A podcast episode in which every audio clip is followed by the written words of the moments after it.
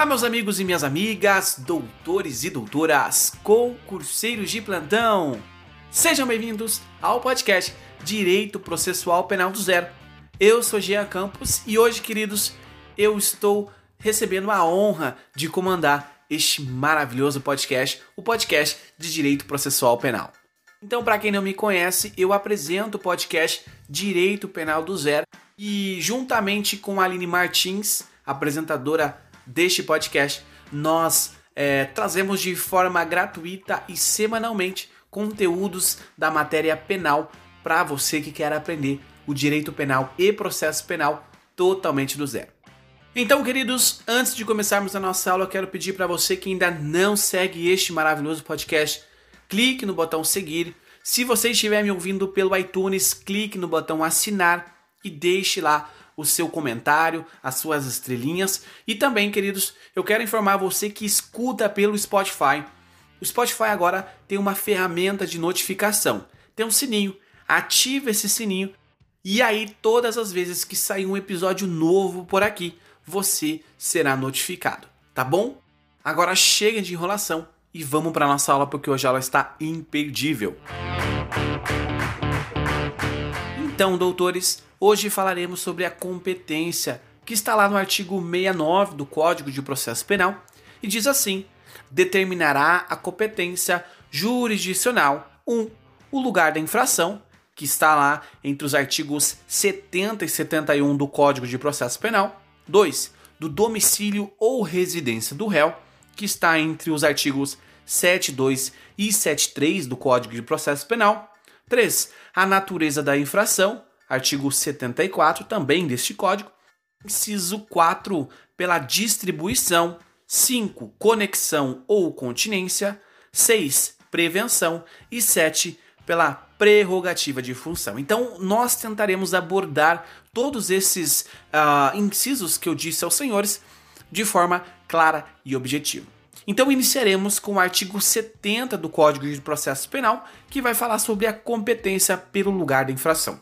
Primeiro você deve entender o que é competência. Competência é aquele que tem competência, que pode processar e julgar. Você deve entender o seguinte: olha, quem é competente para decidir sobre uma determinada demanda?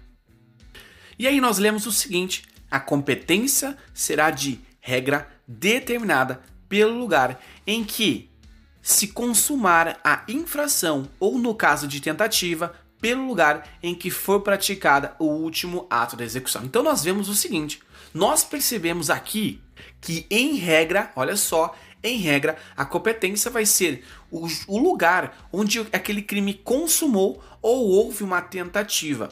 Então, queridos, se o crime aconteceu no estado de São Paulo, não há que se falar que o estado do Paraná será o, o crime competente, salvo se a lei determinar e aí, queridos, eu gostaria de citar aos senhores a súmula 48 do STJ, que vai versar sobre a seguinte matéria: compete ao juízo do local da obtenção da vantagem ilícita processar e julgar crimes de estelionato cometido mediante falsidade de cheque. Então aqui, olha só, a própria súmula vai dizer que competente para processar e julgar o juízo o local onde obteve essa vantagem indevida. Então vai ser onde obteve a vantagem indevida. E aí, continuando, nós temos a súmula 151 do próprio STJ, que vai falar o seguinte: a competência para o processo e julgamento por crime de contrabando ou descaminho define-se pela prevenção do juízo federal do lugar da apreensão de bens. Então, quando houver um crime de descaminho ou até mesmo um crime de contrabando, este é, competente, né, o juízo competente, será o juízo federal do lugar onde houve o que? A apreensão. Não do lugar onde foi retirado o bem, mas sim onde houve a apreensão. Continuando, queridos, nós vemos que a súmula 200 do próprio STJ fala que o juízo federal ele é competente para processar e julgar acusado de crime de uso de passaporte falso e é do lugar onde o delito se consumou. Então, Veja que a justiça estadual é a justiça competente para processar e julgar, não a justiça federal. Por quê? Porque nós estamos falando de passaporte e a própria súmula já nos diz que não é competência da Justiça Estadual, mas sim da Justiça Federal, inclusive do lugar onde ocorreu a, o uso né, deste, deste documento que seria falso. Continuando ainda, queridos, no parágrafo 1 nós vemos o seguinte: se iniciada a execução no território nacional, a infração se consuma fora dele, a competência será determinada pelo lugar onde tiver sido praticado no Brasil o último ato da execução. Então aqui nós estamos falando de um crime que iniciou-se no Brasil e aí ele foi consumado fora do Brasil. Então aqui, para saber quem é competente, vai ser verificado o último ato da execução. E aí talvez você se pergunte, tá, e se o último ato da execução ele foi praticado fora do território nacional? Então lá no parágrafo 2 ele vai dizer o seguinte, se é, será de competência o juiz do lugar em que o crime, embora parcialmente tenha produzido ou deveria produzir o resultado. Então, o juízo competente vai ser aquele onde, embora parcialmente tenha produzido, deveria ocorrer o resultado, tá bom? E aí nós temos o parágrafo terceiro que, quando iniciado é, no limite territorial entre duas ou mais jurisdição, ou quando incerta jurisdição, por ter sido infração consumada ou tentada nas divisas de duas ou mais jurisdição, a competência afirma-se pela prevenção. Então é o juízo prevento. Então o crime aconteceu na divisa entre dois municípios. De quem é a competência? Da qual comarca? Comarca do município A ou do município B. Então aí nós vamos verificar quem é o juízo prevento. E aí talvez você deve estar se perguntando, Jean, o que de fato é esse juízo prevento?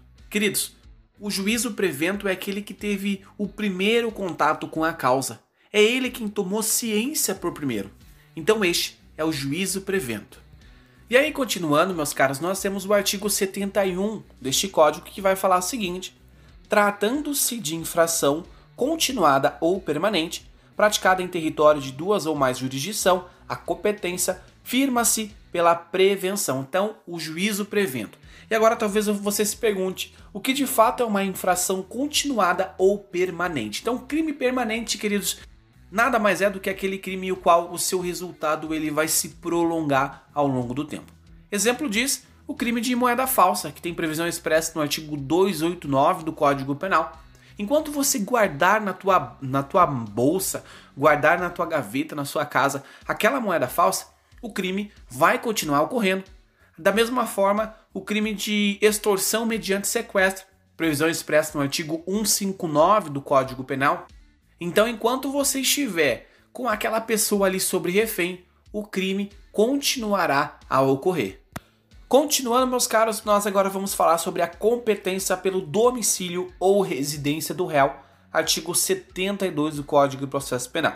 Diz assim: não sendo conhecido o lugar da infração, a competência regulará-se pelo domicílio ou residência do réu. Então, não sei quem é a competência, a competência ela vai ser regulada pelo domicílio a pessoa mora no estado de São Paulo, então será o estado de São Paulo, a comarca de Jacarezinho. Então será lá no Jacarezinho, a comarca de Jacarezinho, que será a responsável.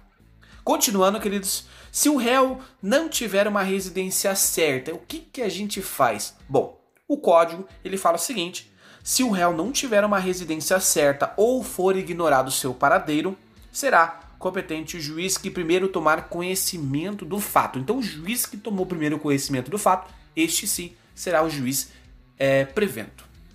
E aí, queridos, continuando no artigo 73, nós vemos o seguinte: nos casos de exclusiva ação privada, o querelante poderá preferir o foro de domicílio ou de residência do réu, ainda quando conhecido o lugar da infração. Então, mesmo que o sujeito conheça o lugar da infração, quando nós estamos falando de uma ação penal privada, ou seja, a pessoa que é o ofendido, ela é quem deve ser o querelante, ela deve informar: "Ei, eu quero ver o autor daquele determinado crime punido".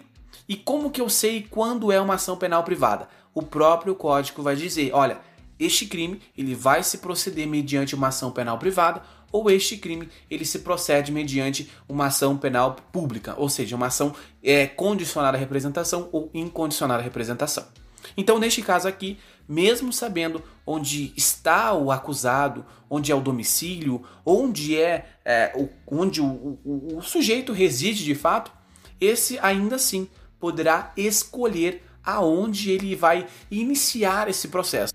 E adiante nós temos a competência pela natureza da infração. Olha só, no 74 ele vai falar o seguinte: competência pela natureza da infração será regulada pelas leis de organização judiciária, salvo como competência privativa do Tribunal do Júri.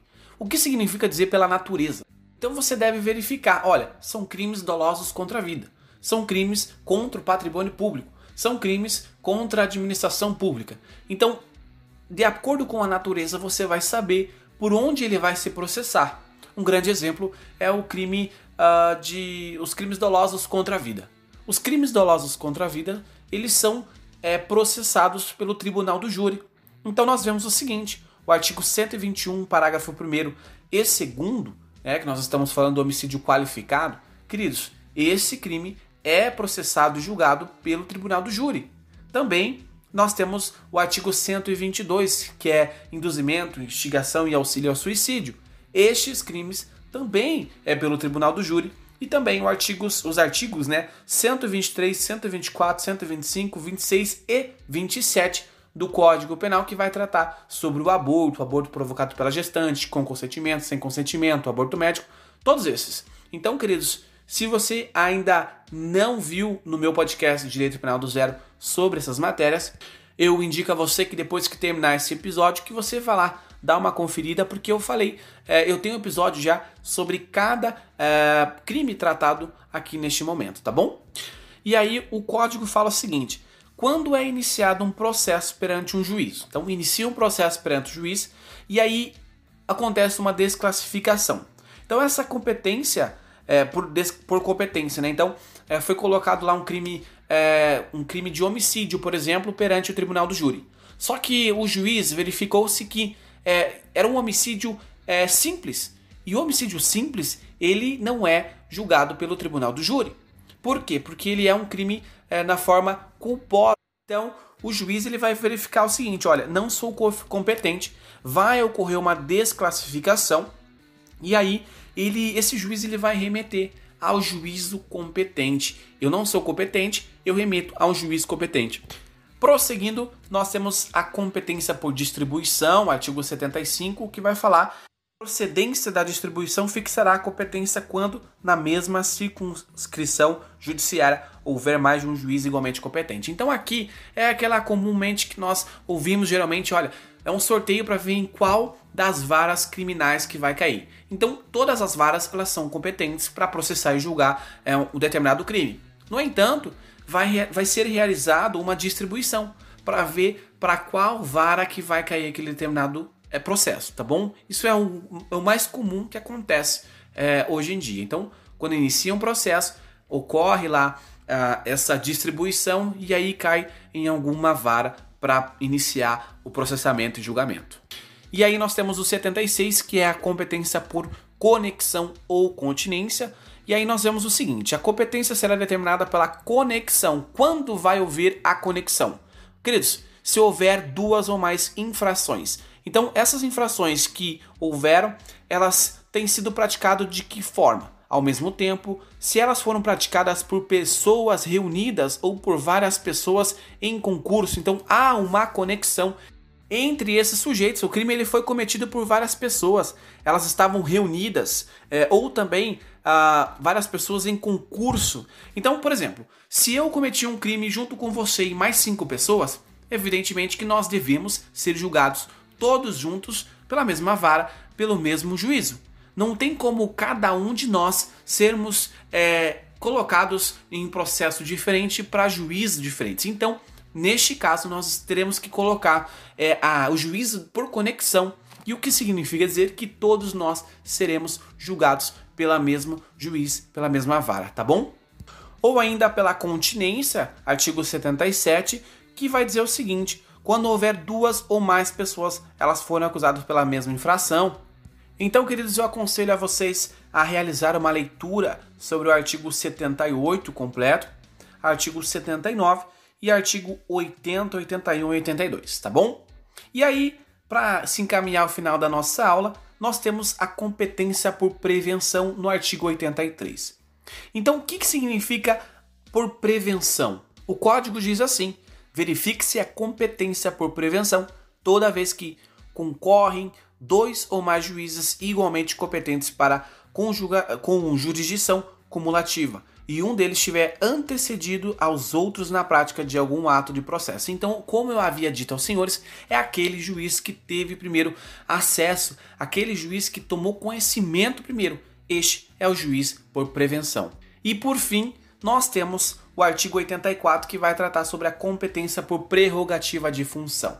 Aqui, concurseiros, é importante que você perceba que ele vai determinar qual é o juízo competente. Olha, será este competente para julgar e processar o STF. Então, o presidente da República, STF.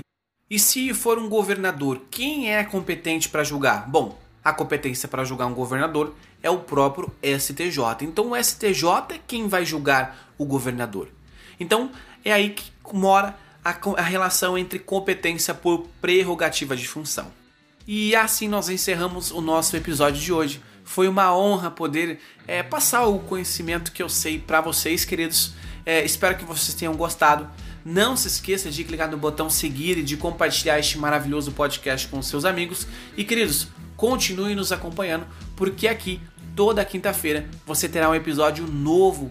E também não se esqueça de acompanhar o meu podcast, o podcast Direito Penal do Zero, que está nas maiores plataformas do Brasil. E é um podcast que é extensão também deste podcast que você está ouvindo. Nós fazemos parte do mesmo projeto. Queridos, um forte abraço e até mais.